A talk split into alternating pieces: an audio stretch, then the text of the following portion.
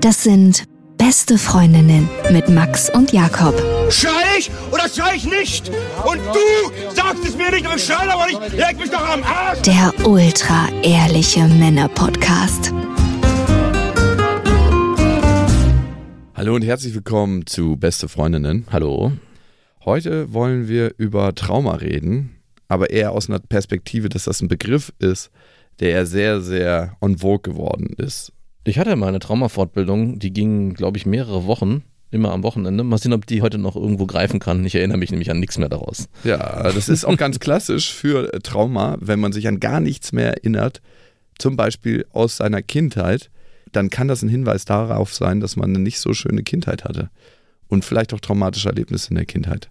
Genau, da starten wir heute ein bisschen rein. Ich habe nämlich eine Erfahrung gemacht und habe mich gefragt, inwieweit mich das traumatisiert hat. Und Trauma, wie gesagt, Traumatisierung ist so ein en vogue Begriff. Und ab wann beginnt überhaupt ein Trauma im psychologischen Sinne? Und was ist eigentlich nur eine stark prägende Erfahrung? Und vielleicht eine Frage vorweg, über die habe ich mir Gedanken gemacht in letzter Zeit. Und vielleicht kannst du mir die beantworten für dich selber, Mhm. Max. Glaubst du, wenn du als du ne, geboren wärst, in einer ganz anderen Familie und ganz, ganz anders aufgewachsen wärst, hättest du die Chance gehabt, Neonazi zu werden? Oder irgendwas Extremes? Also bleiben wir mal bei Neonazi. Ja, das liegt nahe, weil ich jetzt in Brandenburg wohne. Krasses Klischee. äh, ja, aber ich glaube, es ist ein Klischee, was sich definitiv sehr oft bestätigt. Ja, ich wäre definitiv ein Neonazi geworden. Ich glaube, da ist keiner von frei. Das ist nämlich die Frage, ne? Und du wärst du gewesen. Also du wärst mit deinem Genset geboren. Also Ja. wenn du bei einer anderen Familie geboren wärst mit anderen Eltern, dann lege die Chance bei 100 Prozent, weil du ja dann ein anderes Genset mitbekommen hättest und aber auch eine andere Sozialisierung erfahren hättest, andere Erziehung erfahren hättest, andere Freundeskreise gehabt hättest und da hättest reinrutschen können. Aber die Frage ist, mit der Genetik, mit der du zur Welt gekommen bist, du hast ja auch eine bestimmte Veranlagung in Sachen Persönlichkeit und Ja. so, mit der du zur Welt gekommen bist. Mit dem, was du hast, aber du hättest eine andere Erziehung erfahren und Ja. wärst dann vielleicht auch in einen anderen sozialen Kreis gerutscht, wärst irgendwo ganz anders aufgewachsen.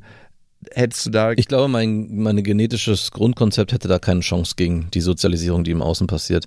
ist immer die Frage, ne? Also ich habe auch bei mir der, als Kind und Jugendlicher, das weiß ich heute, ich war auch jemand, der sich sehr stark hat beeinflussen lassen. Gerade von Freunden, die. Jetzt gar nicht mehr. Doch, du bist auch einer von denen. Ja, Schon immer gewesen. Also ich hatte, wenn ich mir mein Leben angucke und zum Glück bin ich kein Neonazi. Nee, zum Glück bist du kein Neonazi. Ja gut, das war schon zu spät. Aber ich hatte, wenn ich mir meine Vergangenheit angucke, wie ich mich, von welchen Personen und Freunden ich mich wie beeinflussen lassen habe, gab es so zwei, drei Schlüsselfreunde, die sehr extrovertiert waren, sehr nach vorne gegangen sind, sehr experimentierfreudig gewesen sind und denen bin ich eigentlich immer auf Schritt und Tritt gefolgt. Es gab einen, der auch beim Segeln, ich bin ja jahrelang gesegelt, der war so verrückt drauf, dass wir da in Warnemünde in so einer in so einem Haus gewohnt haben, direkt am Kanal und er meinte, hey, lass uns doch hier über die Dächer klettern. Und wir sind dann, ich war glaube ich zwölf oder dreizehn und wir sind dann aus diesem Fenster raus auf die Dächer und das war hoch, das war einfach ein krasses Risiko über diese, äh, also nicht auf das Dach an sich zu klettern, sondern dann von Dach zu Dach zu springen, wo immer so, ja ich weiß nicht, so ein Meter dazwischen war und dann sechs Meter in Abgrund, Abgrund ging. Klingt geil. Und, und ich war einfach, ähm, ja, äh, eigentlich mein inneres Ich, alles sperrt sich dagegen, aber er macht es, es muss irgendwie cool sein, also mache ich mit. Und da gab es ein paar andere Freunde, die genauso waren und ich kann nicht leugnen, dass auch du jemand warst, der, und das ist auch eine positive Eigenschaft von dir, der andere mitreißen kann. Und mich hast du definitiv viel mitgerissen. Aber du bist auch oft in Schwierigkeiten geraten. Erinnerst du dich, als ich gesagt habe, ey, ich weiß das, äh, natürlich. Das war genauso eine als Situation. wir in Portugal waren, Mhm. ich glaube, es war in Portugal, und da gab es so Abstempelkarten im Club und dann hat man irgendwann die 50 Euro voll und ich so, ey, das zahlen wir doch nicht. Und da war so eine Fensterbank, wo man runterspringen konnte. Aus so, dem ersten Stock. ja, aus dem ersten Stock, das waren drei Meter vielleicht. Ja. Ne? Oder weiß ich nicht. 2,50, es war nicht so hoch. Das war ich so, ey, hier flüchten noch alle. Wir waren ultra jung und ich so, "D- das zahlen wir jetzt nicht. Und dann haben wir uns an das Fenster gesetzt und ich so, komm, wir springen hier runter. Und ich bin runtergesprungen, hab Fersengold gegeben und hab noch einmal zurückgeguckt und gedacht, du kommst jetzt. Ich bin runtergesprungen, erstens nicht richtig gut gelandet, blöd aufs Handgelenk gefallen, das ging noch. Dann bin ich um die Ecke gerannt und kam, es kam sofort der Türsteher und hat mich in der Ecke dingfest gemacht und auf mich eingeprügelt und auf mein eh schon lidiertes Handgelenk drei, vier Mal draufgeschlagen, weil ich das natürlich schützend vor mich gehalten habe. Was dann dazu geführt hat, dass dieses Handgelenk in diesem Surfurlaub ich glaube, wir waren auf der Hälfte der Strecke ungefähr, äh, dazu geführt hat, dass ich nicht mehr weiter surfen konnte, sondern den Tag im Wohnmobil verbringen durfte. Und, Und ich mit hab- dir einen Tag im Krankenhaus. Ja, und mit mir einen Tag im Krankenhaus. Ich habe mich gefragt, wann kommst du, wann kommst du? ja, so eine Idee, ne? Aber Hatte ich- genau diese Situation, hätte die, auch gut ausgehen können. Nein, ja, hätte auch gut ausgesehen. Aber die, genau diese Situation hat mich in dem Moment, wahrscheinlich konstruiere ich das jetzt, aber an diese Überdachklettersituation von damals erinnert, wo auch, und ich dachte, hey, zum Glück ist das Jahre später aus dem ersten Stock passiert und nicht damals in Warnemünde aus dem fünften oder sechsten Stock, dann wäre es nicht nur mit einem gebrochenen Handgelenk geendet. Ja, total. Und nochmal zurück zu der Frage, ne, Ja. von der wir gekommen sind. Ich finde es immer extrem spannend, sich zu fragen, wer wäre man geworden, wenn man nicht bei seinen Eltern groß geworden wäre, wenn man vielleicht auch nicht das genetische Material mitgekriegt hat, weil viel unserer Persönlichkeit steckt ja schon in den Genen, wenn wir ganz andere Freunde kennengelernt hätten, wenn wir ganz, ganz anders sozialisiert worden wären. Ja. Wer wären wir geworden? Und manchmal finde ich, hilft das beim Blick auf andere Menschen, um zu gucken, wie sind die so geworden, wie sie sind und wie könnte man auch Brücken bauen, dass sie aus diesen Strukturen rauskommen. Weil ich erinnere mich, ich habe recht viele Menschen in extremistischen Kontexten, Salafisten, auch Neonazis interviewt, ehemalige. Ich habe mich immer gefragt, wie sind die Menschen so geworden, wie sie sind und ganz, ganz viel davon war, hey, in der Familie bin ich groß geworden, äh, diese Freunde habe ich kennengelernt, dadurch, dass ich da und da gewohnt habe, dadurch, dass ich mich nicht zugehörig gefühlt habe. Und jeder Mensch hat so ein krasses Zugehörigkeitsgefühl, dass wenn er von niemandem mehr angenommen wird oder von wenigen Menschen, schließt er sich eine Gruppe an, denen es ganz genauso geht. Ne? Mhm. Und wenn du mal in diese ganz extremistischen Richtungen gehst, dann findest du ganz, ganz viele einsame Einzelpersönlichkeiten. Und das ist das Spannende daran. Und wenn wir jetzt sagen als Gesellschaft, fickt euch, ihr gehört nicht mehr dazu, dann fördern wir Extremismus damit. Hm. Also eigentlich aus psychologischer Perspektive wäre es cleverer, in den Dialog zu gehen, als in die Ausgrenzung. Die Frage ist, wie macht man das? Das ist natürlich nicht so unkompliziert. Ne? Wie kann man da Brücken bauen mit Menschen, mit denen man eigentlich nichts zu tun haben will? Ja. Oder mit Glaubenssätzen, mit Gedankengut, mit dem man nichts zu tun haben will. Ich weiß immer gar nicht, ob man mit den Menschen als solches, die dahinter stecken, nichts zu tun haben will. Das weiß ich auch nicht. Das Also- ist eine ganz, ganz schwere Frage, ne? Ja, vor allem vielleicht viele von den gerade äh, stilleren Gestalten einfach fehlgeleitet sind. Also wenn ich das Ja. Beispiel von mir mit meinem Kumpel, der damals über Dächer geklettert ist, wenn der irgendwie ganz seicht mir Sachen gezeigt hätte, Musik von Bands, die vielleicht äh, sich mehr im rechten Raum bewegen oder und dann weiß ich Bilder oder keine Ahnung, wenn es so ganz seicht in unseren Alltag mit eingeflossen wären. Ich weiß nicht, ob ich in der Position, in der ich damals war, als schüchterner Junge, der eigentlich sich wenig getraut hat und jemanden auch immer gebraucht und gesucht hat, der ihn so ein bisschen auch äh, an die Grenzen bringt, ob ich da nicht auf die andere, auf eine andere Bahn geleitet worden wäre. Zum Glück nicht. Zum Glück nicht, aber deswegen ist der Kontext extrem wichtig und die Eltern können nur bedingt viel tun, um die Kinder, glaube ich, wieder einzufangen. Stell mal vor, die haben schon sehr wenig getan. Zumindestens an dem Punkt, wenn sich ein Jugendlicher dann für so eine extreme Geschichte entscheidet. Ich glaube, ganz viel passiert schon viel, viel früher, wenn man den Grundstein legt, nämlich indem man versucht, selbstbewusste Kinder zu erziehen, die dann den Mut haben und auch so eine extreme Richtung erkennen und merken, hey, hier passiert was, weiß gar nicht, was ich damit anfangen soll und sich dann vielleicht auch Hilfe holen bei Erwachsenen oder Bezugspersonen, die anderweitig unterwegs sind. Ich habe das auch in der Zeit meiner Jugendhilfe und deswegen bin ich auch weggezogen aus Spandau, obwohl Spandau jetzt auch nicht ein krasser Bezirk ist, aber mir kam irgendwann mal so eine Situation, wo ich da spazieren gegangen bin und hatte einen Termin im Jugendamt und das war nicht so weit weg von uns zu Hause und ich habe dann irgendwann gedacht, ey, hier könnten auch meine Kinder irgendwann spielen und jetzt vielleicht auch Wie redest du denn über Kreuzberg? ja, Freunde treffen, mit Freunden zu tun haben. Ich meine, alles kann gut gehen, alles ist schön und toll, aber Die Wahrscheinlichkeit. die Wahrscheinlichkeit ist einfach viel, viel höher. Und das habe ich halt auch erlebt durch meine Zeit in der Jugendhilfe, wo die Kinder, die dort gelebt haben, da gab es welche, die waren echt, die hätten, denen stand die Welt offen. Die waren super intelligent, die waren eigentlich auch auf Stand ihnen eben nicht. genau, wussten auch, was wichtig ist im Leben, wollten nach vorne kommen und sind dann sehr schnell über die Jahre abgerutscht, weil sie in dem Klassenverband auf Freunde getroffen sind oder sich mit Leuten zusammengetan haben, die ihnen einfach nicht gut getan haben. Und das dann irgendwann später, ich habe mich letztens erst mit einem wieder getroffen, nach langer, langer Zeit, der ist jetzt, glaube ich, mittlerweile 24, alles ist wieder gut, ja, aber er hat schon nochmal formuliert, hey, es gab damals ein paar Phasen, wo ich echt nicht wusste, wohin und mich auch falsch habe beeinflussen lassen und es hätte auch anders ausgehen können. Mhm. Ey, in einer bestimmten Lebensphase hat das so einen krassen Einfluss auf einen Freunde und das, was im Außen passiert, Musik, alles, was man dadurch hört. Ich hatte mal eine Freundin, die ist im Heim groß geworden Ja. und die ist dann später ziemlich erfolgreich im Job gewesen. Die hat ihr Leben einfach ultra erfolgreich gemeistert. Und die Strecke, die sie gegangen ist in ihrem Leben, ne, und das war nicht so ein schönes Heim. Also Mhm. da habe ich so krass großen Respekt vor, diesen Weg, den sie Ja. gegangen ist von den Ausgangsvoraussetzungen. Ich meine, die war auch mega clever und intelligent und so. Aber trotzdem, es gab so viele Steine in ihrem Weg, über die sie alle rübergesprungen ist. Wenn ich mir darüber Gedanken mache, welchen Weg ich gegangen bin und welchen Weg sie gegangen ist, ist sie wahrscheinlich zwölfmal so weit in ihrem Leben gegangen. Und meine Mutter, ne? Meine Mutter, ich habe mich ja lange gefragt, warum ist meine Mutter bei den Zeugen Jehovas gelandet? Mhm. Und letztens hatten wir noch mal ein Gespräch darüber.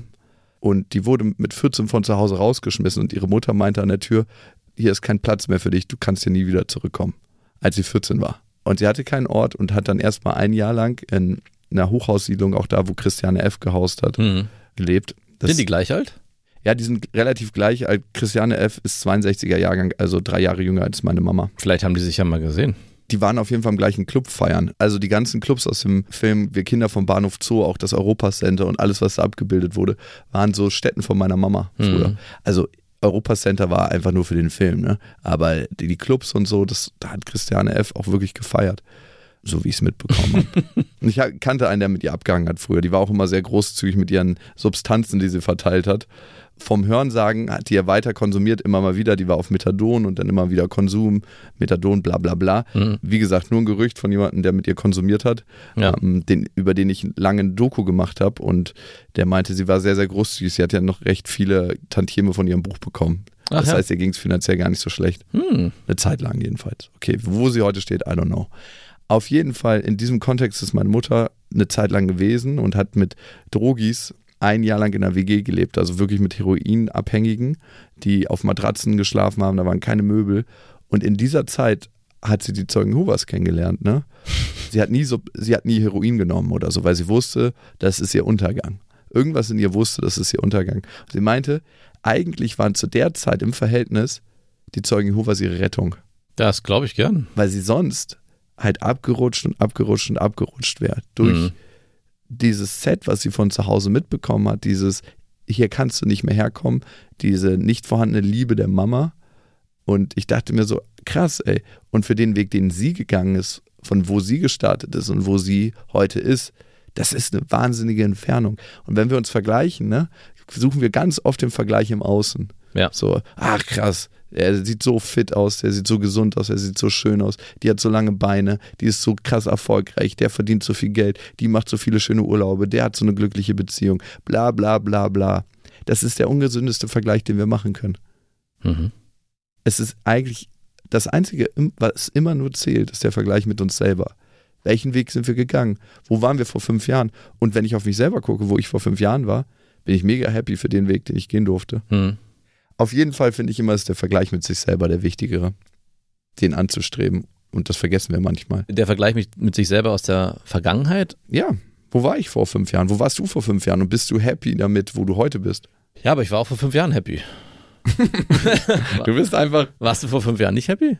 Ja, ich war happy, aber ich bin trotzdem sehr froh über den Weg, den ich gegangen bin. Und Also- da ko- kommt so eine Zufriedenheit in mir auf. Ja, ja, auf, je, ja, auf jeden Fall. Aber ich kann nicht sagen, ich habe es ja vorhin kurz erzählt, dass ich mich mit einem Jugendlichen getroffen habe, den ich damals ja auch in der Jugendhilfe betreut habe. Und da kamen schon nochmal viele Sachen auch hoch, wie ich dort gewesen bin in der Arbeit und mit den Jugendlichen und die Arbeit, die ich dort gemacht habe.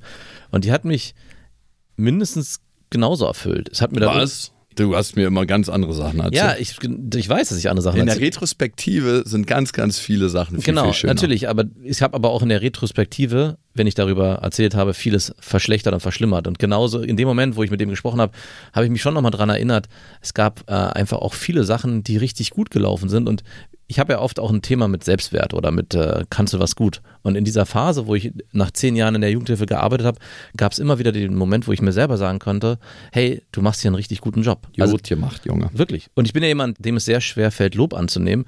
Und ich habe mit dem, ich wollte mich eigentlich mit dem nur eine Stunde treffen oder so und habe mich mit dem vier Stunden lang, haben wir im Café verbracht und er hat mir so seine Lebensgeschichte erzählt. Er Jetzt mir, darfst du ihn endlich privat treffen. Ey, das, es ist ein Junge gewesen, aber gut, das heißt ja nicht. Ich bin ja im Kern hier katholischer Schüler. Ich habe zwar den Glauben verlassen, aber Kathole ist immer noch mir in mir. Wir können uns endlich privat treffen. Und er meinte zu mir, er hat mir danach eine Nachricht geschrieben und meinte, Max, hat mich richtig gefreut heute. Danke fürs Melden. Hoffe, das Café war entspannt. Meine Schwester hat sich auch gefreut. Habe dir sehr viel zu verdanken in diesem Leben. Ich glaube, du begreifst das noch gar nicht so ganz. Und dieser Satz, den hat er mir immer wieder, Alter Schwede. den hat er mir immer wieder gesagt. Gänsehaut, wenn ich das so höre. Und ich habe den immer nicht so richtig annehmen können. Und ich meinte zu ihm auch währenddessen, als er, er hatte das auch während des Gesprächs gesagt, ich meinte, hey, du brauchst das, ich, vielen Dank für das Lob, aber eigentlich hast du es selber geschafft. Ja, eigentlich bist du derjenige, ich habe immer nur gezeigt, wo es hingehen kann, den Weg bist du alleine gegangen. Und außerdem kann ich das Lob nicht annehmen. Ja, genau, das ich einfach nicht schwang dann ganz auch so ein bisschen unangenehm. mit. Das ist krass, wenn man eigentlich das nicht annehmen kann, wenn jemand einem so ein, so ein großes, großes Kompliment macht, ne?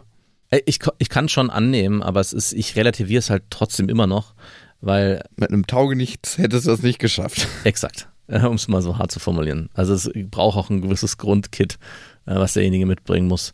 Und der ist halt ein krasser Überlebenskünstler geworden. Also der ist jetzt nicht irgendwie in seiner Karriere irgendwo fest im Job gesettelt oder hat eine, eine klassische Laufbahn eingenommen, aber das ist ein Überlebenskünstler, der es immer schafft, sich durchzuwurschteln und gutes Geld verdient damit. Also es war einfach schön zu sehen, dass er auch für sich in seinem Lebenskonzept, er wär, wäre nie, auch niemand gewesen, der, äh, ja, ich mache dann eine Ausbildung und dann bin ich fest im Job, sondern er war schon immer so, dass er, ja, ich finde schon irgendwas. Ne? Und hat auch Berichte davon, dass er mal drei Monate auf der Straße gelebt hat und auch da Hat sich, er? ja, und sich auch da wieder rausgekämpft hat und dann am Ende an dem Punkt ist, wo er jetzt ist. Also es war äh, einfach schön zu sehen. Hm, Das ist schon echt interessant, ne? Wie so das Leben läuft und wie auch die einzelnen Erfahrungen, die man macht, einen so krass, krass prägen. Und deswegen, wenn du mich fragst, wie war dein Leben vor fünf Jahren, hättest du mich vor diesem Termin gefragt, hätte ich gesagt, oh, ich bin so froh, dass das vorbei ist und ich bin, da hätte ich die genau viele negative Ein Dinge. fucking Lob. Genau. Es geht nicht um das Lob, sondern das, dieses ganze Gespräch hat nochmal sehr viel hochgeholt, was eigentlich in der Zeit auch sehr positiv gewesen ist und was ich auch aus der Zeit in mein Leben heute mit reinnehmen kann, was mir auch krass geholfen hat und was ich dort auch alles lernen durfte in dieser Zeit, die ich dort gewesen bin. Deswegen, ich kann gar nicht sagen, ich war vor fünf Jahren unglücklicher. Mir geht es heute in vieler Hinsicht vielleicht finanziell besser, aber das hat mit dem Glückszustand, in dem ich bin, wenig zu tun. Also es war damals mindestens genauso gut, halt nur anders. Also ich erlebe dich heute als einen zufriedeneren Menschen als vor fünf Jahren, das kann ich dir sagen. Die zweite Sache ist, deine Erinnerung an damals ist jetzt schon sehr eingefärbt durch dieses Erlebnis und du wirst sagen, nee, das kann gar nicht sein, das ist nur ein verdammtes Erlebnis. Aber deine Perspektive auf die Vergangenheit kann stark eingefärbt sein durch dieses eine Erlebnis. Und das liegt auch daran, dass unsere Erinnerung nicht konsistent ist. Mhm. Das heißt, mit jedem Wiedererinnern und Abspeichern verändert sich die Erinnerung. Das ist so, als ob wir eine Erinnerung hochholen. So, ich habe damals in einem kleinen blauen Pool gebadet als Sechsjähriger und ich nehme ein kleines Puzzlestück raus, mache ein neues rein und mache das irgendwie passend und die Gesamterinnerung verändert sich. Und das ist das Krasse daran. Wir denken immer, ey, daran kann ich mich ganz genau erinnern. Mhm. Aber wir können uns gar nicht so genau Nein, erinnern. natürlich nicht. Und darum ist es auch immer so schwierig. Und mir ist es aufgefallen, nochmal ganz, ganz stark. Ich war jetzt gerade auf Ibiza mit ein paar alten Freunden, mit ein paar Dudes, mit denen ich damals Animationen gemacht habe. Und mir ist aufgefallen, A, an wie wenig ich mich erinnern kann. Mhm. Ähm, Erstmal bist du mit dem Zug nach Ibiza gefahren?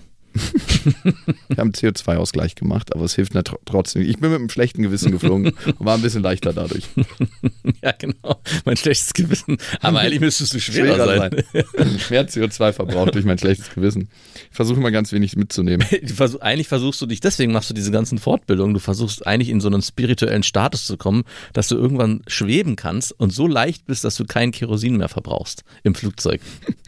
Dann brauche kann ich mich ja hinbeamen. Nee, das, du kannst ja nur ganz leicht über den Boden schweben. Du kannst Ah, dich nicht okay. bewegen. Aber du kannst dich, oder es reicht ja auch schon, wenn du dich ein paar Kilo leichter machst. Wenn ich meine Seele einfach nehmen könnte und die reißt schon mal vor, das wären ja drei Gramm, weil es sollen ja Tote genau nach dem Tod Acht drei, Gramm. acht Gramm oder acht Gramm leichter sein und das äh, so viel soll die Seele wiegen, acht Gramm. Vielleicht äh, schaffe ich es irgendwie, meine Seele schon vorher hinreisen zu lassen. Ich weiß nicht, ob bei dir 8 Gramm reichen. Du hast schon so viel Übel in die Welt gebracht. Ich glaube, deine Seele ist schwerer. mein Seelenkerosinverbrauch ist einfach verdammt hoch. Auf jeden Fall habe ich mich dann an viele Sachen wieder erinnert, weil wir auch Gespräche über manche Sachen hatten und so. Wie kam es denn dazu? Also wie, wie war denn, war das irgendwie so ein Klassentreffen? so ein Nein, Ibiza-Klassentreffen mit allen Animateuren, die mal da gewesen sind? Ein Kollege von mir da, der fährt einfach fast jedes Jahr so. dahin und das ist für ihn so seine Insel, wo er gerne Urlaub macht und er war mit einer Frau da, er war alleine da, es hat ihm einfach immer viel Spaß gemacht und der meinte so, ey, lass uns doch mal, weil wir so die engsten drei waren, Ja. lass uns doch da mal hinfahren und, Ah, und okay. einfach ein paar Tage verbringen und und zusammen so alte Zeiten aufleben lassen. Also ich hätte gern lieber so eine Story gehört äh, über so ein Backstreet Boys Revival Camp, wo alle I- Animateure zurückkommen und dort nochmal richtig die Animationsschraube gab auf es da, ne? Das gab es da in diesem Club. ja. dass es gab so eine Revival-Woche, wo Ja. alle alten Animateure und den, in diesem Club gab es ja seit den 70er Jahren, glaube ich, Animation, Ja. hinkommen konnten, kostenlos, nur den Flug selber bezahlen mussten. Das haben auch ganz viele gemacht. Das heißt, da waren so alle Animateure auf Geil. einen Haufen. Und Ja, haben die dann Animationsshows gemacht für die Gäste oder für sich selber? Oder, also nee, die haben so ein- einfach nur Urlaub gemacht. Und manchmal hatten auch Animateure von damals äh, auch so Shows mit performt und so. Geil. Also das, ich, das hätte ich echt viel geiler gefunden. ja, das, das war auch eine krasse Zeit. Ich war auch zu der Zeit da. Und oh, Gibt es eigentlich noch Animationen in Hotels oder ist das ein Ja, ich glaube, Ding? in so ganz klassischen All-Inclusive-Hotels gibt es das noch. Und auch in dem Club gibt es noch Animationen. Das ist jetzt allerdings für spanische Urlauber. Ah. Da spielen die jetzt viel Gewinn mit 200 Zuschauern und denken, das ist irgendwie in irgendeiner Weise animierend. Also, äh, ja gut, ich glaube, so wie da, das muss ja auch eine Sache sein aus den 90er oder 2000ern, diese Animationsgeschichte, das würde doch heute keiner mehr machen, oder? Nein, das macht heute, also einigermaßen junge Leute, die cool sind, denke ich, machen das nicht mehr. ich denke, Es gibt immer wieder, obwohl ich es mir auch mal reinfahren würde, muss ich Ja, sagen, für so zwei Tage. Aber sonst, nein, das ist sowas von, von früher, das ist ein Relikt. auf jeden Fall. Also wer guckt sich noch so ein schlecht performtes Tanz der Vampire an oder so ein Starlight Express, was irgendwelche Leute auf ihren Rollschuhen furchtbar, ich mir das nur vorstelle. und, und Karaoke, also Playback dazu. oh Gott. Ganz, ganz schlimm. Und die sind dann alle wie alt? So 18, 19, 20? Nee, ich war der, damals der jüngste Animateur, der jemals genommen wurde. Wie alt warst du? Es haben sich 600 Leute beworben auf 10 Plätze What? und ich war einer, der genommen wurde. Ich war 21, ich glaube, ich bin gerade 21 geworden. Ach, doch schon so alt. Ich Ja. dachte, jetzt kommt so eine erschreckende Warte Zahl. mal, war ich 16. 20? Nee ich, nee, ich war mit dem Abi fertig und war da davor ein bisschen reisen und dann bin ich da hingegangen. Ja. Und sie meinten eigentlich, dass ich noch sehr, sehr jung bin dafür, aber sie finden, dass ich so ein Entertainment-Potenzial habe, dass sie mich in dem Job sehen. Wie lange warst du dann insgesamt da? Sechs Monate. Ach, nur? Nur? Du kannst dir mal vorstellen, Nee, äh, ja. ja, aber stell dir mal folgendes Szenario vor. Ein Club, wo mehr als 1000 Gäste reinpassen. Jede Woche wechseln über 1000 neue Gäste. Davon sind so 60% Frauen, vielleicht 65% zwischen 18 und 30, Mhm. die feiern wollen Mhm. und die, ja, eine gute Zeit haben wollen. Ja, Ich, aber wenn ich jetzt, wenn du mich gefragt hättest nach den Erzählungen von dieser Animationszeit, hätte ich gesagt, du wärst da zwei Jahre gewesen. Weil Ja, das anscheinend es- so gepackt war. Es, es, war, es ist so, als ob die Erlebnisse mit einem Trichter durch den Kopf Mhm. gedrückt wurden. Und darum, glaube ich, kann ich mich auch gar nicht mehr an alle, alle, alle, alle Sachen dort erinnern. Mhm. Weil es einfach zu viel war. Und auch an mein Leben, das ist das Krasse, kann ich mich nicht mehr in jedem einzelnen Detail an einzelne Sachen erinnern. Klar, so prägende Sachen. in dieser Zeit. gesamt in Ah. meinem Leben. Das ist das Krasse daran. Also, weil es sind einfach so viele Sachen passiert. Also ich war jetzt allein in den letzten Wochen war ich in so vielen verschiedenen Kontexten und Settings. Ich war auf dem Jakobsweg, ich war auf Ibiza, ich war in Portugal, ich war äh, in Wien, ich war, also es ist ja so viel passiert. Es passiert immer so viel, Mhm. dass es so ist, als ob ich keine Zeit habe zum Abspeichern, sondern dass in dem Moment, wo mein Kopf abspeichern will, Schon, schon das, das- überschreiben muss mit einem neuen Erlebnis. das nächste Erlebnis durchgedrückt wird. Aber vergessen passiert auch oder kann passieren, wenn man traumatisiert ist, ne?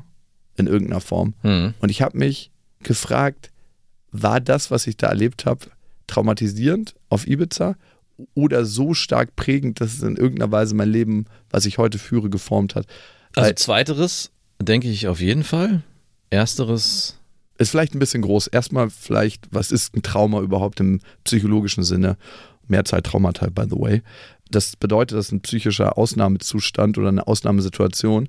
Und die wird meistens ausgelöst durch überwältigende Ereignisse, also zum Beispiel Gewalt, Krieg, sexuelle Übergriffe, Katastrophen. Und die müssen eine Bedrohung für das eigene Leben darstellen oder zumindest so wirken. Oder die Bedrohung muss die körperliche Unversehrtheit des Betroffenen bedrohen. Oder auch natürlich nahestehenden Personen. Wenn du Mhm. jetzt zum Beispiel einen Autounfall hättest mit deiner Tochter und deine Tochter wird dabei verletzt, heißt es nicht, dass du kein Trauma kriegen Ja, kannst klar. davon. Hey, mir ist doch nichts passiert. Oder Joachim Meyerhoff, das Buch, was ich gerade ausgelesen habe und was ich wirklich, wirklich empfehlen kann. Das ist eines der krassesten Bücher, die ich gelesen habe in meinem Leben. Alle Toten fliegen hoch, Amerika. Von Joachim Meyerhoff. Und das ist ein Buch, wo er eigentlich nur seinen Austausch in Amerika beschreibt, was er da so erlebt hat, welche Empfindungen er hatte, was so familiär auch passiert. Und das ist so krass situativ beschrieben, dass man einfach oder dass ich so krass drin war. Das ist ein Buch, das ich nicht mehr weglegen konnte. Ach echt? Das habe ich ja so, so selten. Ja, ich auch. Da- Das ist ein Buch, das hat, glaube ich, 450 Seiten, Boah. wo ich richtig traurig war, als es zu Ende war. Hm. Ich habe jetzt fast alle gelesen von ihm, habe noch zwei auf meiner Liste und finde es schade, dass er noch nicht mehr geschrieben hat. Der Faulpelz. Alter, VPage, schreib mal neue Bücher. Als kleine Anekdote an J.R.R. Martin. Rede mal, rede mal nicht so gut mit dir selber. Und meine Stimme ist auch noch voll belegt. Die Klimaanlagen in Ibiza haben mir übrigens getan. Oder war es der Song Hey, welcome to Ibiza, den ihr die ganze Zeit gegrölt habt? Auf jeden Fall. Ich habe auf dieser Insel Sachen erlebt, die mein Weltbild fundamental erschüttert haben. Ich glaube, vielleicht kann man sagen, es war kein Trauma, aber es war auf jeden Fall ultra prägend für mich. Ich nenne dir ein paar Situationen. Das war jetzt nicht mit den zwei Dudes, mit denen ich unterwegs war. Es gab ja noch andere Animationskollegen und ein paar davon waren super, super krass drauf. Also wirklich, wie die über Frauen geredet haben, wie die Frauen behandelt haben. Und klar, man muss auch sagen, Wie sich Frauen haben behandeln lassen. ja, viele, viele Frauen haben das auch einfach mitgemacht. Wo ich dachte, so, wow. Ja gut, aber wenn da so ein Starlight Express Dude vor mir langrollen würde, würde ich auch schwach werden. Eigentlich kaum vorstellbar, ne? Kaum vorstellbar. Starlight Express. Ich hatte ja auch mal mit ein, zwei Frauen zu tun Ja, auf der Insel. zwei. Und In der äh, Zeit. Ich war einfach so grün hinter den Ohren. Ich kam ja mit Bist du eigentlich aus der, aus der aus den Fängen der Zeugen Jehovas direkt dann in die Animateurlaufbahn gegangen? Nee, nee, ich hatte schon noch Sex dazwischen. Also, Also, ja, aber warst du noch bei den Zeugen Jehovas? Nein. Okay, das war schon lange Mann, vorbei. ich bin mit sieben Jahren. Achso, okay. Ich hab irgendwie, auch da Ähm, habe ich das raus. Gefühl, das nimmt so viel Raum an, dass du irgendwie in der Pubertät noch bei den Zeugen Jehovas warst. Gedanklich war ich noch ultra lange da Ja. und habe gedacht, Gott wird mich strafen. Und der Gedanke hat mich auch ab und zu noch eingeholt, als In- ich auf in Ibiza, Ibiza. war. Also gedanklich war ich noch ein Stück weit bei den Zeugen Jehovas. Also ich stelle mich vor, wie du eine Frau von hinten bummst und dann dich kreuzigst und sagst, und die, und die bei den Zeugen Jehovas kreuzigt man sich Gott nicht. vergib mir meine Sünden. Das war alles in Ordnung. Aber ich habe da Sachen gesehen. Zum Beispiel bin ich in mein Zimmer reingekommen und da hatten sich einfach ähm, Animationskollegen breit gemacht und eine Frau gebimst. Ne? Mhm. Und dann ist ein dritter Kollege von mir dazugekommen, ohne zu fragen, einfach mitgemacht. Und das war so ein verstörendes Bild für mich. Also wirklich. Oder ich stand am Pool, habe gerade Moderation gemacht und habe äh, lustig moderiert. Dann kam ein Kollege an, hat seine Hand auf meine Schulter gelegt und hat so gesagt, hey, na, siehst du die Frau da am Pool? Und die hat so richtig glücklich mit ihrem Mann geplanscht. Und ich wusste, die sind gerade auf Hochzeitsreise. Mit der habe ich gerade in der Pause gebimst. Und ich, die sind gerade auf Hochzeitsreise, ne? Flitterwochen. Und er so, ja, macht ja nichts, oder? Und ich dachte mir so, das gibt's doch nicht. Und nimm das mal 1000. Ich habe etliche solche Dinge erlebt, wo ich dachte so, das gibt's doch jetzt nicht. Ja. Das gibt's doch nicht. Das gibt's doch nicht. Und mein Weltbild von dem, was Menschen machen, aus den Zeugen Jehovas rauskommt, in diese Situation kommt. Also ich war ja gedanklich bei den Ja, Zeugen. Jehovas kein Sex vor der Ehe und all das, ne? In diese andere Extremsituation zu kommen. Und du kannst, glaube ich, sagen, dass es der extremste Kontext wahrscheinlich auf der ganzen Welt war, den du haben kannst in Sachen Sexualität. Diese Ibiza-Animateursgeschichte. Hm. Ziemlich, ziemlich sicher. Also was, extremer geht es eigentlich nicht. Also du musst dir vorstellen, wirklich Ja, ich weiß nicht, ob, eine Porno, ob die Pornoindustrie. Nein, aber auch in Sachen, also außerhalb von einem professionellen Kontext. Okay, okay. Also klar ist Pornoindustrie ultra hart, ultra prägend, aber als 21-jähriger Dude wäre ich ja nicht in eine Pornoindustrie gegangen. Ja, du nicht, aber ich glaube, es gibt viele. Ja, aber mit, weiß ich nicht, mit dem Mindset, was ich hatte, ich war ja, Also die Freiwilligkeit dahinter, ich glaube, das kann man, glaube ich, sagen. Also aus den Erzählungen, die du bisher getätigt hast, das Extremste ist, was ich zumindest gehört habe und was wahrscheinlich viele auch bestätigen würden. Weil da auch diese Freiwilligkeit hintersteht. Man kann ja in der Pornoindustrie schon fast teilweise von Sklaverei reden, was da abgeht. natürlich. Also Ja, ja. das ist ganz furchtbar zum Teil, was da abgeht. Und klar, da sind Menschen, die wollen Spaß haben, die äh, sind im Urlaub und man muss auch sagen, Menschen im Urlaub verhalten sich auch ein bisschen anders als in ihrem Home-Kontext, wo es eine Bewertung gibt, eine soziale.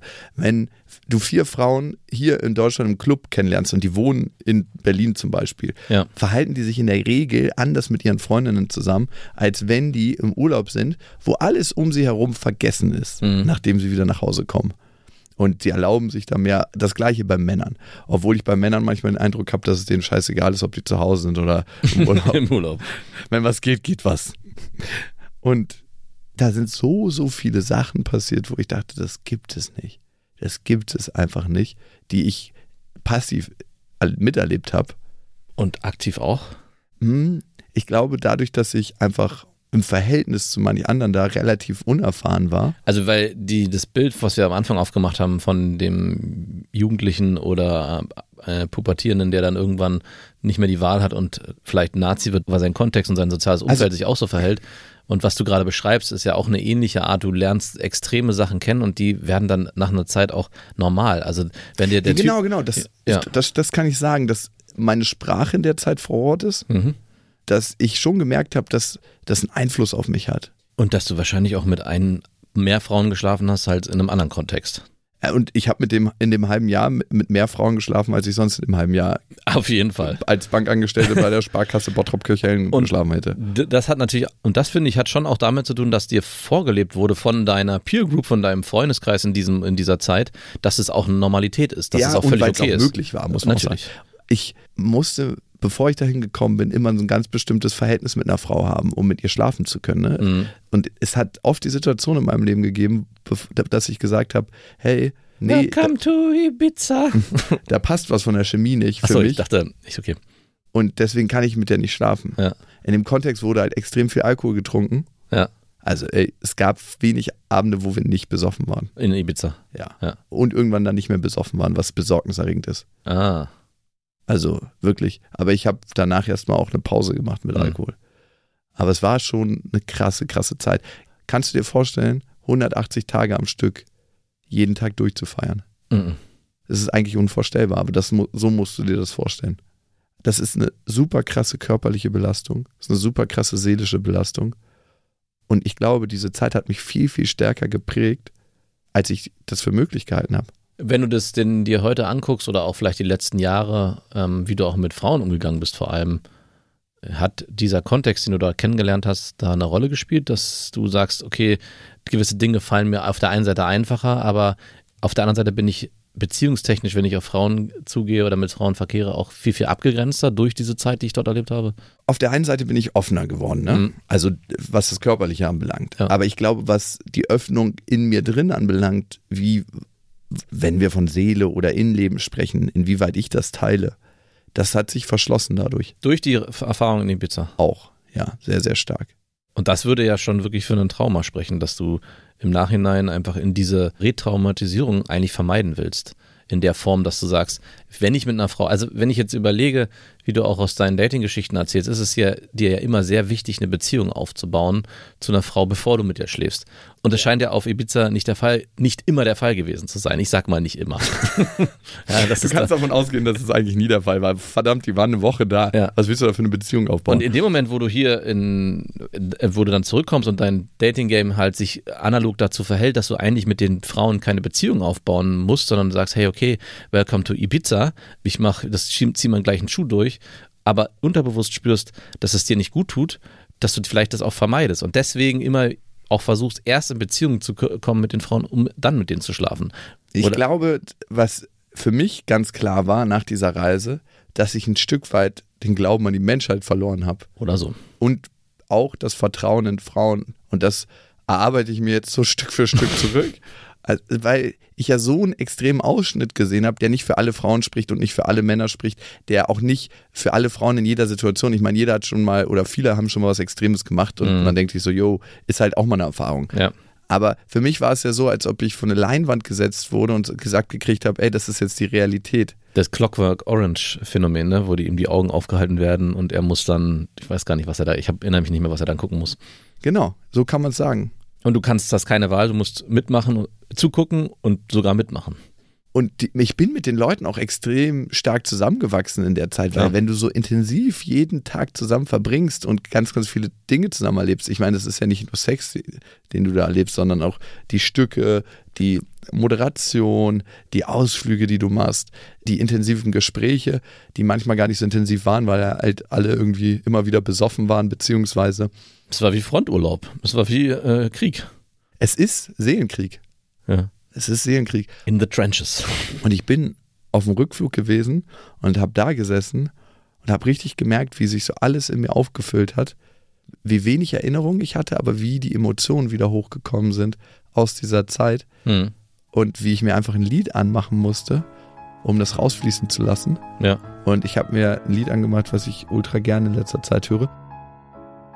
Und dann war es, als ob ich einen Stöpsel ziehe und mir sind einfach die Tränen rausgeflossen.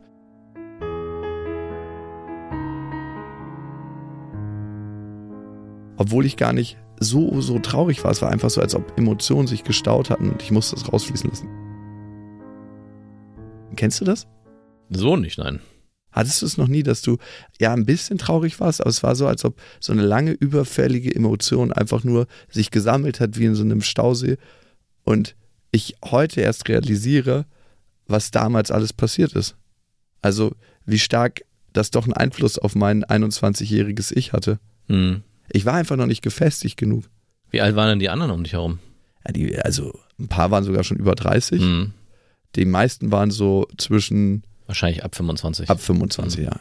Das Und- macht einen riesen Unterschied. 21, 25, diese vier Jahre, was die auch nochmal prägend im angehenden Erwachsenenalter ausmachen.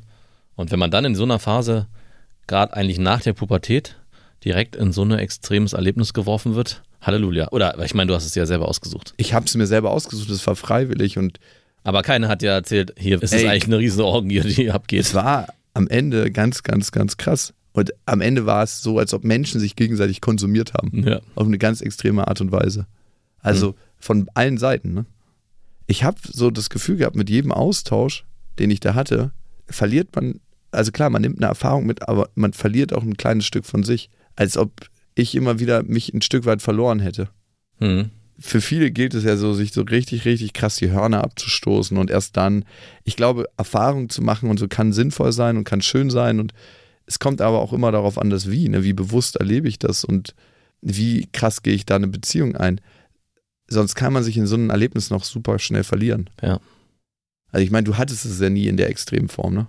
Ah, auf gar keinen Fall. Nicht mal ansatzweise. Ich war auch schon, wie gesagt, ich hatte ja diese Ibiza-Erfahrung, von der du öfters er- erzählt hast, hatte ich abgespeichert als zwei, drei Jahre. Und ich meine, wenn ich jetzt nochmal höre, dass es ein halbes Jahr war, allein, dass es so intensiv gewesen ist, hätte ja schon gereicht, ohne dass da dieser ganze, ja, dass dieses Menschenkonsum-Ding noch dazukommt. Alle, allein, dass du, wenn du dann nur Animation gemacht hättest, nur gesoffen hättest, nur Partys mit deinen Kollegen, das wäre ja, das wäre, würde ja schon ausreichen. Aber hinzu kommt noch dieses, diese Sexerlebnisse, von denen du berichtest hast, die ja nicht du erlebt hast, sondern vor allem deine Kollegen. das muss schon sehr traumatisch gewesen sein, das alles mit anzusehen, äh, mit alles angesehen zu Ey, haben. come on, klar ist, dass ich auch Sex hatte mit Frauen, ne? Das ein Aber oder ey, andere Mal. Ja, ich war halt noch so grün unter den Oder warst du davor mit einer Frau zusammen und die hat gesagt, also wenn du jetzt in Urlaub fährst, möchte ich, dass du mir treu bleibst. nee. nee, ich war Single, als ich dahin gefahren bin. Du, ich weiß nicht, wer nach Ibiza fährt und Animation macht für ein halbes Jahr und mit einer Frau zusammen ist, der muss schon auf jeden Fall richtig Rückgrat Das ist auf haben. jeden Fall eine Challenge.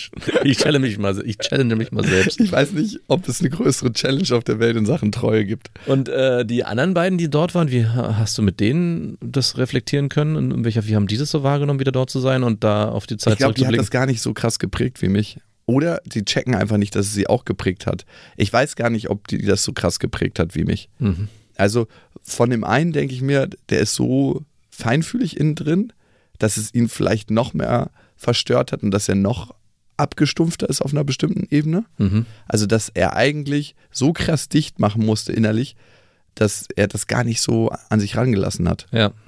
Und bei dem anderen bin ich mir nicht sicher, da weiß ich gar nicht, da mit dem habe ich gar nicht so intensive Gespräche, dass ich weiß, hey, berührt ihn das auf der Ebene oder nicht? Mhm. Das kann ich ganz, ganz schlecht lesen.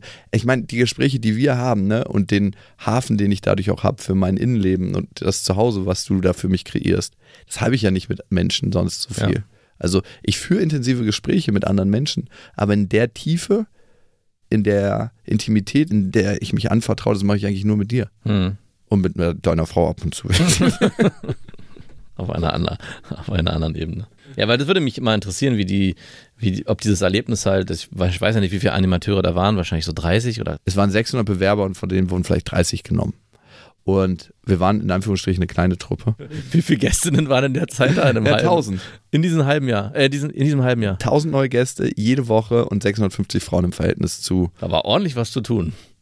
Äh, ja, es war sehr viel zu tun in Sachen Gästebetreuung. Ja, und du lachst da drüber so. Und ich Und, eine einer, und wahrscheinlich gab es welche, die einfach da den Bärenanteil auf sich genommen haben. die haben extra Schichten geschoben. Das stimmt auch. Solche gab's auch. ich muss wieder ran. Sorry, es braucht mich hier. Starlight Express. Ich brauche dich jetzt. Das Geile ist ja immer bei diesen äh, Musicals singen ja ganz oft Amis, die dann Deutsch singen und Ja. die haben immer so einen lustigen Akzent, wenn sie singen. So mit dick ich, weil die kriegen. Früher hatten die noch nicht so ein gutes Vocal Coaching und dann hast du immer genau gehört. Heute bei diesen ganzen Tracks, die sie singen, auch bei Disney, wenn du so Eiskönigin oder Eisprinzessin, wie der Film auch immer heißt, hörst. Ja. Ne? Ich singe den übrigens immer mit meiner Tochter Klar. dann äh, was für ein krass deeper Film auf einer bestimmten Metaebene. Mhm. Dieses Verschließen und nichts kommt mehr an mich ran, emotional. Ja. Da dachte ich mir so, wow, und ist das so gut, wenn meine Tochter das lauthals mitsingt? Ich Ja. verschließe mich und ich spüre nichts mehr, ich lasse nichts mehr aus, an mich ran. Man muss die anderen Songs, die das Trauma in Anführungsstrichen wieder auflösen lassen, auch singen und hören. Ja. Weil sonst dachte ich mir, was setzt das für unterbewusste Impulse bei Eisprinzessinnen an einen ganz, ganz kleinen Menschen. Auf jeden Fall hast du früher mal auch gehört, wenn die gesungen haben, mit Starlight Express, ich brauche dich jetzt. und meine Stimme ist noch so abgefuckt. Könntest du von jetzt auf gleich dieses Starlight Express nochmal wieder abziehen? Die- Bist du da textsicher? Und Also nee, ich müsste den Track einmal hören, dann könnte ich safe Lip Sync mitsingen. Geil. Aber ich bin dabei auch Rollerskates gefahren, habe so 360er gemacht und über Rampen gesprungen und so. also hast du auch was gelernt, dein Skillset erweitert. Das konnte ich schon vorher. Die haben einfach geguckt, wer kann am besten Inliner fahren Ah, und der hat dann die Hauptrolle gekriegt. Das Ach war ich. okay. Ich habe auch komischerweise Mowgli mit meinem Haupttyp gespielt. Aus, auf unerklärliche Weise. Wurdest du angemalt? Nee, ich habe den einfach so, ich habe so eine kurze Lendenschürze angekriegt, weil ich anscheinend so figurlich am besten in die Rolle gepasst habe damals. Und ich musste den Amor immer spielen. Ich habe ganz, ganz, weil ich der Jüngste war, so ganz, ganz furchtbare Aufgaben gekriegt. Ich musste den Amor spielen, da wurde ich immer mit so einem Goldspray angesprüht. Nein. Und dann durfte ich immer so einmal die Woche mit so einem Pfeil und Bogen durch den Club auf der Single-Party gehen. Und Leute abschießen. Aber der Amor hat auch Briefe gekriegt. Natürlich, der hat die meisten Briefe gekriegt. Ja, genau. Und dann war ich Aber so, wie ist es gelaufen? Hast du wirklich Leute abgeschossen? Ja, ich habe auch ab und zu mal Leute ähm, lustig so abgeschossen. Das war jetzt nicht ein Pfeil, der durchs Bein gegangen ist, sondern in die Kniescheibe. So. Dich hat der Pfeil des Amos getroffen. Mitkommen. Ey, du wärst ja für jeden Partygag eigentlich heute noch gut zu haben, ich ey. saß an der Schaumkanone. ey, ich war so müde teilweise, dass ich an einer Box lehnend, die volle Kanne aufgedreht war, an der, in der, an der Schaumkanone eingeschlafen bin. So überbelastet. Du hast ja jede Nacht wirklich nur drei Stunden geschlafen. Das kann man sich nicht vorstellen. Oh Gott, ey. Das war ultra krass, ultra krass. Da wurde Arbeitsschutzgesetz, gab es einfach nicht. Nee, das war aus den Fugen. Und dann habe ich noch so andere Dienste gehabt. Einer war zum Beispiel Jogging für Frühaufsteher. Mhm. Und manche anderen männlichen Clubgäste haben uns natürlich gehasst, die Animateure, Ja. weil wir waren ultra polarisierend für die Klar. Frauen.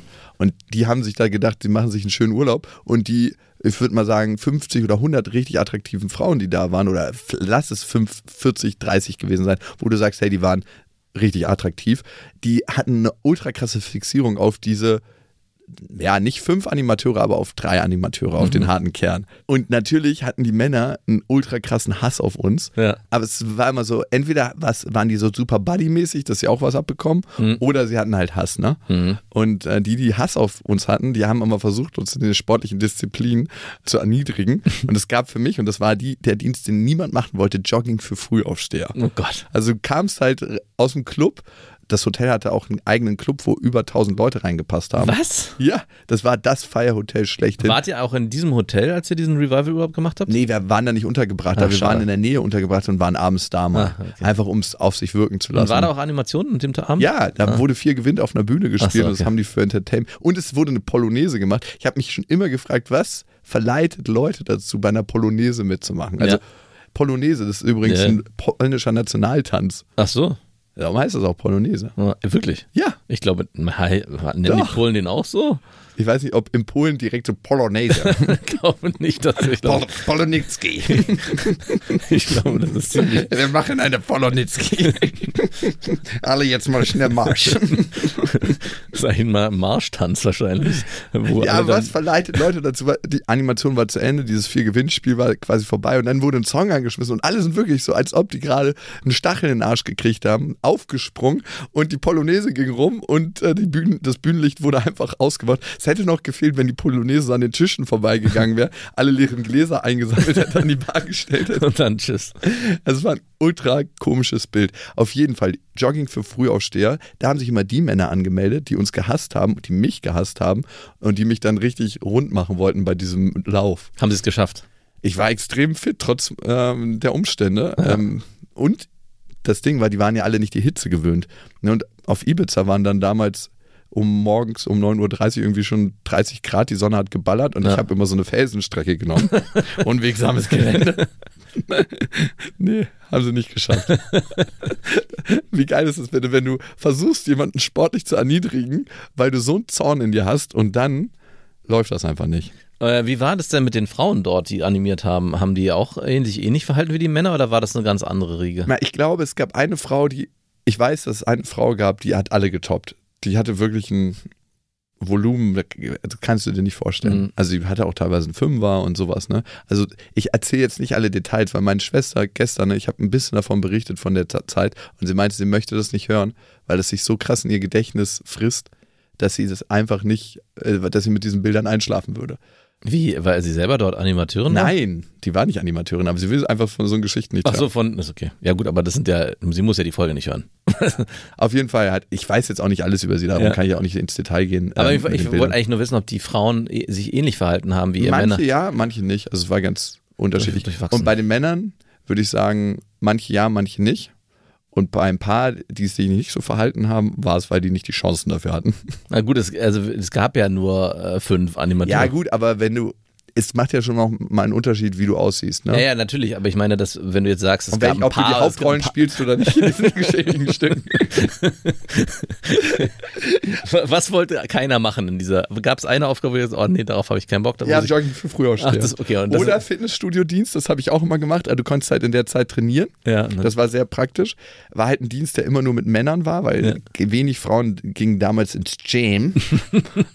Heute ist das natürlich anders. Und das war was, was tatsächlich keiner so richtig machen wollte. Aber da dachte ich mir, ey, hier kann ich mich mal von Jogging für Frühaufsteher erholen. Plus, ich habe natürlich auch lustige Contests da gemacht. Da gab es auch mal einen Muskelriss, ne? Ah, schön. Weil ich so äh, Bankdrückenwettbewerbe veranstaltet. Hatte viel mit Krankenhaus zu tun. ey, der, der hättest du deinen legendären äh, Instagram-Arsch-Contest äh, einführen können, schon damals, wenn du, da gab es ja noch kein Instagram, wenn du dort mit den Frauen sozusagen Bubble. Bubble-Ass-Routine gemacht hättest. Bubble Ass Routine mit Jakob, mit dem heiligen St. Jacob. genau. Ja. Also ich meine, wenn ich sehe dich da schon in, diesem, in so einem Spandex. ey, und, ein, Ladies! und eine Sache, Frauen beziehen ja ganz oft, wenn der Mann kein Hoch bekommt, das auf sich, ne? ja. Also so, ah, was mache ich falsch und bla bla bla. Und ein Kollege von mir da, der hat mal kein Hoch gekriegt, als äh, die Frau ihm einen geblasen hat und er hat ihn einfach gefragt, ey, passiert dir das öfter? Hat er sie gefragt. Hat er sie gefragt. Oh, fuck. Das war auf jeden Fall auch ein Shovi-Club, so viel steht fest. Ey. Also wirklich furchtbar. Wirklich einfach nur furchtbar.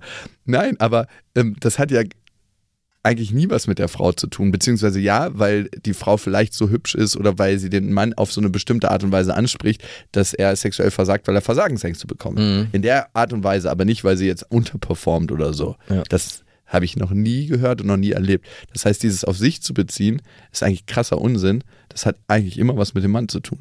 Vielleicht hat er einfach. Aber passiert das öfter.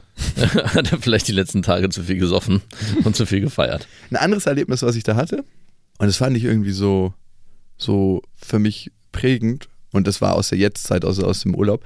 Ich habe äh, am Strand gelegen und habe ein bisschen Football gespielt und habe dabei ein Armband abgelegt, was ich letztens mir beim Boom Festival gekauft hat von so einem afrikanischen Kunsthandwerker.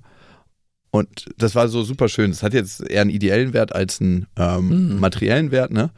Und ich habe das dann später in ein T-Shirt eingewickelt und ich wusste schon beim Einwickeln, äh, wenn ich es da einwickle, dann habe ich eine gute Chance, das zu verlieren, weil Ja. ich denke später nicht mehr dran, ich ziehe das T-Shirt an, dann fällt es irgendwo hin. Mhm. Genauso ist es passiert. und ich bin dann irgendwie auf dem Weg zum Roller äh, in Gedanken gewesen und habe dann irgendwann an meine Hand gelegt, hey, das Band, äh, das, der Armreif ist nicht da, bla bla bla, long story short, dann musste ich suchen und habe wirklich eine halbe Stunde, weil ich wusste, ich kriege das nicht mehr wieder, im Sand gesucht. Ja. Und irgendwann ist so ein Typ angekommen und meinte, hey, wonach suchst du? Und ich so, ja, nach so einem Armband. Und mir war es ultra peinlich, mir helfen zu lassen. Ich habe ihm gesagt, hey, äh, ich suche danach und der ist dann gleich angekommen und meinte, hey, ich helfe dir suchen und irgendwie war es mir total unangenehm. Hat er gleich so, so ein Elekt so ein, so ein, Mag Nee, nee, so ein hat nicht Metallpieper. Aber er ist dann nochmal weggegangen und ist zehn Minuten später wiedergekommen und ich meinte so, nee, wir können aufhören, ich habe alles durchgesucht und so, es ist einfach weg, es war Ja. irgendwo im Sand. Wo willst du das finden? Und er so, if you don't search for it, you won't find it. und ich so, okay, vielleicht hat er recht. Vielleicht hat er recht. Und dann ist er mit seinen Rechen durch diesen ganzen Strand gegangen, Ja. überall, wo ich auch jemals nur lang gelaufen bin. und auf einmal macht es so Klick. Und er so, ist es das Ding? Und ich so, ja, das ist es. Und er nochmal so, if you don't search for it, you won't find it. Und ich hab einfach, ich war so ergriffen. Ich habe dann seinen Arm hochgerissen und meinte so, ich bin Psychologe und ich habe hier eine neue Lebensweisheit gehört. If you don't search for it, you won't find it. Was? Doch. Ich, ich weiß nicht, was mich gefahren hat in dem Moment. Es hat mich so irgendwie so ergriffen und ich war so froh, dass ich dieses Armband wieder gefunden habe. Und ich dachte mir so, ja, natürlich, if you don't search for it, you don't find it. Und später auf dem Roller, dann dachte ich mir so, naja, nicht immer, aber ganz oft. Ich habe schon den Eindruck, wenn man ganz verbissen nach einer Beziehung sucht, f- findet man nicht immer eine Beziehung. Das ist, hier geht auf jeden Fall eine Weisheit. Hier folgt eine Weisheit der anderen, so wie im Jakobsweg. Wenn man, man muss einen Fuß vor den anderen setzen. Das war in der Folge, die übrigens das krasseste Feedback von allen bisher bekommen hat. ja. Also, ich habe eine Jakobsweg-Folge gemacht, da bin ich tatsächlich den Jakobsweg gewandert in Tirol und die hat so krass viel Feedback bekommen, weil es einfach 35 Minuten Urlaub ist. Ich glaube, die ist gar nicht so lang, 40 Minuten Urlaub ist. Und ja, wenn ihr Bock habt, hört sie mal. Eine andere Frage, Max, wo ich dich gerade schon mal hier habe. wenn man parallel datet, ne? Ja. Ich habe den Eindruck, vom Hören sagen, Mhm. dass man weniger Chancen hat, sich zu verlieben, weil sich das Herz in Stücken teilt. Das ist ja eine Erkenntnis. Der hätte dir der Strandsuchende If you don't search for it, you won't find it. den gleichen Tipp geben können. If you split it, it won't heal. Oder keine Ahnung, was er da gesagt hätte. Um das weiter auszuführen, ich habe damals ja dieses Thema Paralleldaten, Parallelaffäre führen, für mich äh, sehr ziemlich schnell ablegen müssen, weil ich es nicht ausgehalten habe. Also ich hätte es gerne gemacht, weil ich, weil ich echt Bock drauf hatte in der Zeit, wo ich das gemacht habe. Aber es war, äh, ja, ich sagen, es war zu schmerzhaft, aber ich konnte das irgendwie nicht. Ich konnte das mit mir selber nicht vereinbaren, weil ich mich nicht 100% auf die eine Person einlassen konnte, sondern mich immer aufsplitten musste. Ja, das ist eine Erkenntnis, die dir da kommt, die eigentlich ziemlich offensichtlich ist. Captain Obvious. Aber es geht ja nicht um dich, sorry. Es, äh, es ist einfach eine allgemein generelle Frage. Doch, es geht auch um mich. Naja. Ähm, am Ende, alle Fragen, die einen interessieren, da geht es auch immer um einen selber. Mhm. Weil man sich einen Erkenntnisgewinn fürs eigene Leben daraus erhofft. Weil ich merke das immer in Diskussionen mit Menschen, ne? wo Menschen ganz, ganz stark drauf resonieren. Also das heißt, entweder sehr, sehr positiv oder sehr, sehr negativ drauf reagieren. Da kannst du davon ausgehen, dass sie in irgendeiner Weise eine Parallele mit dem Thema haben. Wenn du jemanden ansprichst und ihn fragst zum Beispiel, ob er eine zu krasse Bindung vielleicht mit seiner Mutter hat Mhm. und er darauf ziemlich zornig reagiert oder ziemlich so, was, wie kommst du denn darauf? Kannst du davon ausgehen, dass da irgendwie was da ist, wo du nachgehen kannst. Also es das heißt nicht, dass er sie unbedingt hat, aber es macht Sinn, dann der Frage nachzugehen. Äh, oder sie halt nicht. Also wahrscheinlich in- ist eine Polarität vorhorten. Also es ist ein, ja, er entweder in bewegt- die eine oder in die Ja. andere Richtung, man weiß ja, wenn es ihm, wenn es einfach, wenn es ihm egal wäre oder wenn es nicht, nicht ansatzweise ihn beschäftigen würde, würde er wahrscheinlich Ich komme darauf mit der Mutter, weil ich letztens ein Gespräch hatte mit einem guten Kumpel und der hat es relativ einfach, Frauen kennenzulernen, aber er tut sich ein bisschen schwer, die Frau mit, für ihn kennenzulernen, die für seine Zukunft irgendwie passt, ne? Und Mhm. mit der er Kinder kriegen kann und so. Und die er sich als Partnerin an seiner Seite vor, vorstellt. Und es ist nicht, sind nicht die Möglichkeiten, die er hat, weil er hat ultra viele Möglichkeiten, ne? Mhm.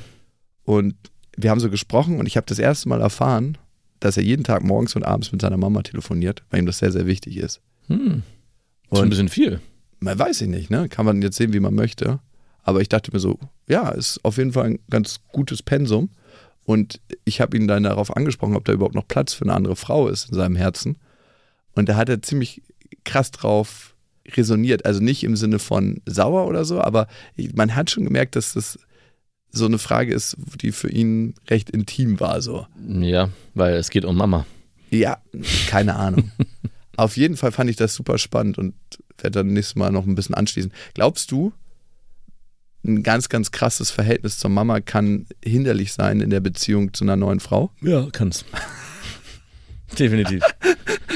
Also du tauschst dich ja dann mit deiner Mutter wahrscheinlich auch über viele Dinge aus, die du ja im besten Falle mit deiner Partnerin aus, austauscht. Und die, deine neue Partnerin würde dann, in dem Moment, wo du dich vielleicht mit der so intensiv austauscht, immer in Konkurrenz geraten mit deiner Mutter. Und wenn deine Mutter vielleicht auch diesen Anspruch weiterhin erhebt, musst du dich damit dann auch auseinandersetzen, dass du dann deiner Mutter irgendwann sagen musst oder sie da mit vor den Kopf stoßen musst, hey Mama, ich habe jetzt nicht mehr jeden Abend Zeit und jeden Morgen Zeit mit dir zu telefonieren, weil Margret ist jetzt da und das ist die neue. Und mit der Nee, das hat er durchgezogen in seinen ganzen Beziehungen. Und wie haben die Frauen das wahrgenommen? Also da gab es keine Beschwerden. Also da gab es gar keinen Diskussionspunkt, weil er meinte, wenn es da einen Diskussionspunkt gegeben hätte, Dann hätte es nicht weiter. dann hätte die Frau nicht zu ihm gepasst. Ja, gut, ich, ich stecke natürlich nicht drin, in wie, was er mit ihr bespricht, aber ich finde schon sehr, sehr viel. Also es ist, äh, und da frage ich Hm. mich, würde bei mir auch die Frage aufkommen, warum eigentlich? Also was. Ich hätte gar keine, ich hätte gar keinen Gesprächsstoff für jeden Tag eine Nee, Stunde eben. mit meiner das, Mutter. das meine ich, das lässt, mich- das lässt mich darauf schließen, dass er vieles aus seinem Inneren mit seiner Mutter diskutiert, also auch viel intensive, intensive intime Gespräche führt mit seiner Mutter. Und diesen Raum, der ist ja eigentlich. es darf keine andere Frau in deinem Leben geben. Ja, und der ist ja eigentlich, also korrigiere mich, wenn ich da falsch liege. Du liegst den, ö- falsch. Den machst du ja, öffnest du ja eigentlich mit deiner Partnerin. Wie geht's mir? Was, was bewegt mich? Ich glaube schon, dass ich manchmal mehr Sachen mit dir teile als mit Partnerin. Bestimmt, mit Sicherheit. Und ich glaube auch, dass du manchmal mehr Sachen mit mir teilst als mit Partnerin. Ja, auf jeden Fall. Und auf bestimmten Ebenen sowieso. Aber, nicht jeden Tag eine Stunde. nicht jeden Tag eine Stunde. Und es gibt trotzdem nochmal, also wir führen eine Beziehung und ich führe eine Beziehung mit meiner Frau. Und diese Der einzige. Unterschied ist, dass wir uns gegenseitig kein Blowy geben. Nein, und das unterscheidet sich auf und unterscheidet sich nicht nur in diesem Punkt. Äh, Aber ich gerade die Mutter Wir haben sogar auch geteilte Konten auf, äh, auf einer bestimmten Ebene. Ja, und haben auch beide unsere Zugänge nicht auf bestimmten Ebenen. Und auf einer bestimmten Ebene hat die deine Schwiegermutter. Aber gerade Mama, Kind oder Mama, Sohn, das ist so, kann so eine spezielle Dynamik sein. Ich, wie gesagt, ich stecke da nicht drin, deswegen weiß ich nicht genau, was sie besprechen, aber es würde mich schon als Partnerin wahrscheinlich irgendwann schon stören, zu sagen, Moment mal, warum bespricht er eigentlich alles mit seiner Mutter und nicht mit mir? Hm. Das ist meine nächste Frage an ihn, was er dann genau im Detail bespricht mit ihr. Andere Sache, war es dir eigentlich schon immer egal, wie deine Mutter über deine Partnerin denkt, oder ist das für dich ein wichtiger Einflussfaktor? Äh, nee, war es nicht. Es war nicht egal. Es war eine Zeit lang mir sogar sehr wichtig, aber meine Mutter hat dann mal irgendwas sehr Gutes gesagt. Da habe ich heute noch Respekt vor, weil das sehr reflektiert ist, weil sie meinte, sie hat bei allem, was sie zu meiner Freundin und damals oder auch Partnerin sagt, das Wichtigste ist, dass deine Partnerin immer vor mir steht in der Auseinandersetzung. Und das fand ich ziemlich krass zu sagen, auch- wenn sie vielleicht Kritik hat oder sagt, hey, die Sachen sind nicht gut oder gefallen ihr nicht, sie hat mich trotzdem darin bestärkt, du musst dich mit deiner Partnerin, ich, deine Partnerin kommt vor mir, egal was wir miteinander darüber diskutieren. Und das lässt, Mega geil. oder das führt mich auch dazu, das zu behaupten, was ich aus dieser Geschichte von deinem Kumpel höre. Weil in dem Moment, wo er so intensive mit, Gespräche mit seiner Mutter führt, wird wahrscheinlich auch über die Freundin und vielleicht auch Gespräche aus der Konflikte in der Beziehung mit der Mutter besprochen. Und da finde ich, Klar kann man das auf einer gewissen Weise machen, aber eigentlich dieser Satz, den meine Mutter gesagt hat, deine Beziehung steht vor deiner Beziehung zu deiner Mutter immer zu 100 Prozent. So müsste es eigentlich auch sein. Wer ist der Mensch, der dir am nahestehendsten ist auf der ganzen Welt? Würdest du sagen, es ist deine Frau? Das ist eine schwierige Frage. Ich würde schon sagen, dass ihr den Platz beider euch teilt. Ja. ja, schon. Weil die Frage wurde mir letztens gestellt und ich habe tatsächlich, glaube ich, gesagt, dass du es bist und dass danach tatsächlich meine Familie kommt. Ja. Ganz komisch eigentlich, ne? Weil ich würde ja eigentlich meine Familie auf die erste Stelle setzen, so natürlicherweise. Achso, welche Familie meinst du jetzt? Meine Geburtsfamilie. Also deine Eltern. Meine Eltern, meine Schwester, mein Bruder. Ja, du hast aber auch noch eine sehr intensive äh, Beziehung zu deinen Eltern und ihr als Familie seid ja auch noch sehr eingeschworen. Ja, aber trotzdem, als ich gefragt habe, war der erste Impuls, dich zu nennen. Ja, was ich auch sehr gesund finde, nicht die eigenen Eltern zu nennen. Mama. Ja, genau. Also nicht umsonst gibt es die Ablösung von den Eltern und die Trennung. Klar, das, das gibt es, keine Frage. Ne? Und das Tagebuch, was sich meine Mutter gewünscht hat, wo Ja. ich meine Erlebnisse aufschreibe, das gibt es auch nicht. Nee, genau, das, weil es genau in diese Kerbe Das schlägt. ge- geht genau in eine andere Ja. Richtung. Ne? Aber Mama, Und ich glaube, es ist ganz gesund, eine, eine klare Trennung zu leben, um dann auch wieder näher zusammenzurücken zu können. 100 Prozent, ja. Vielleicht Ja. braucht es diesen Abnabelungsprozess Ja. auch mal, dass man eben nicht dran ist, ganz, ganz dicht. Es ist schon komisch, ne? Also, dass es für mich nicht meine Familie ist, obwohl ich mit meiner Familie auch eine intensive Beziehung führe auf einer Ebene und obwohl meine Familie auch eine Verlässlichkeit für mich ausstrahlt Hm. und so. Aber also, wenn du mich fragst, wer ist der wichtigste Mensch auf der Welt für mich, ist es meine Tochter. Ja, gut, die Zu Frage. wem führe ich die intensivste Beziehung? Zu dir. Ja, und auch zu den Kindern. Und ja, Aber das halt er- er- Erwachsenenbeziehung. Ja, genau. Das Okay, okay. ist eine andere Qualität. Ja, das stimmt, da hast du recht. Eine Sache noch. Ich glaube, ich war nicht ganz aufrichtig vorhin, dass mir die Tränen gekommen sind im Flugzeug. Mir sind die Tränen gar nicht gekommen, ich habe laut aufgelacht. Was haben wir gelacht?